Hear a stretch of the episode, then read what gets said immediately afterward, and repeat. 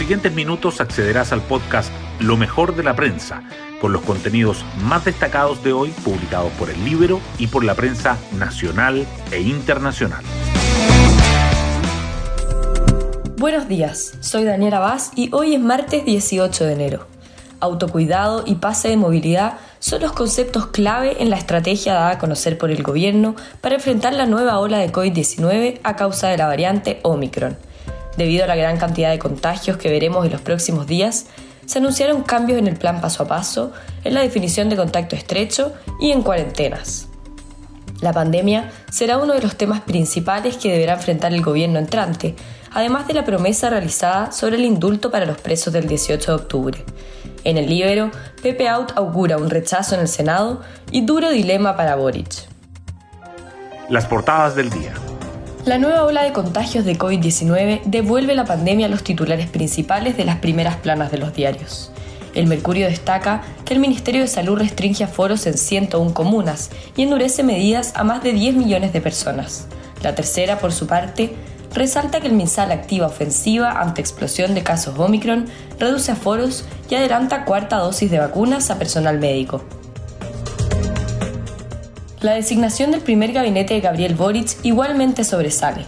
El Mercurio dice que el presidente electo cierra reuniones con partidos y la tercera agrega que Boric prepara anuncio para el viernes en el Museo de Historia Natural. El diario financiero subraya que la carrera por Hacienda sigue abierta y el Libero abre con los ex concertación que ya desembarcaron en el proyecto de Boric. El proyecto de indulto a presos por delitos del estallido también sigue presente en las portadas.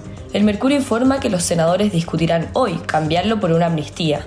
La tercera señala las fórmulas que baraja la Cámara Alta para destrabar la iniciativa. Y la pensión garantizada universal es otro tema destacado por el Mercurio y la tercera, que dicen que el proyecto avanza al Senado y que el gobierno ingresará indicaciones con nuevas fuentes de financiamiento. Hoy destacamos de la prensa. Chile sufre el mayor retroceso desde el fin del estado de excepción y se teme superar los 20.000 contagios diarios a fines de enero. Los casos diarios bajaron ayer a 8.904, pero la positividad subió a 9,39%.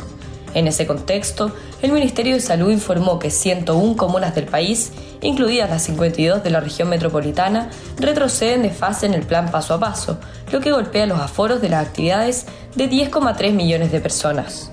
La variante Omicron, que llegó hace un mes, ya es la responsable de más del 70% de los contagios. Amnistía o limitar prisiones preventivas son las fórmulas que baraja el Senado para los presos de la revuelta. La propuesta inicial de un indulto ha recibido cuestionamientos técnicos jurídicos y no cuenta con los votos para ser aprobada en la Cámara Alta.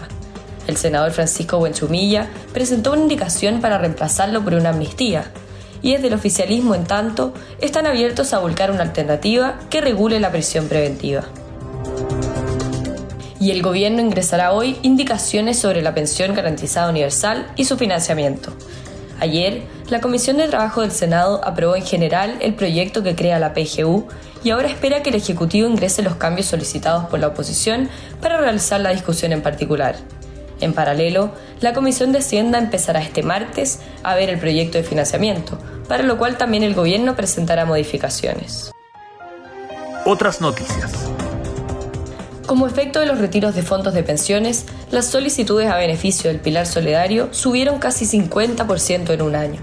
Según cifras oficiales, en noviembre de 2021 hubo 28.142 personas que solicitaron la pensión básica solidaria, el aporte previsional solidario o el artículo que garantiza que la jubilación de retiro programado no sea inferior al valor de la primera. La Cámara aprobó la séptima prórroga del estado de excepción en la macrozona sur. Los diputados visaron con 69 votos a favor, 48 en contra y 3 abstenciones la solicitud del gobierno para extender hasta el 9 de febrero la medida que rige en cuatro provincias de Biobío y la Araucanía. El Senado debatirá el tema hoy día.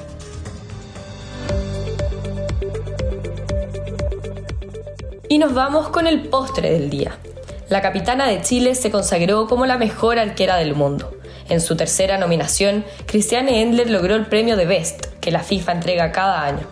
Estoy muy feliz y orgullosa por ser la primera latinoamericana en ganar, dijo la guardameta de la Roja. Bueno, yo me despido, espero que tengan un muy buen día martes y nos volvemos a encontrar mañana en un nuevo podcast Lo mejor de la prensa.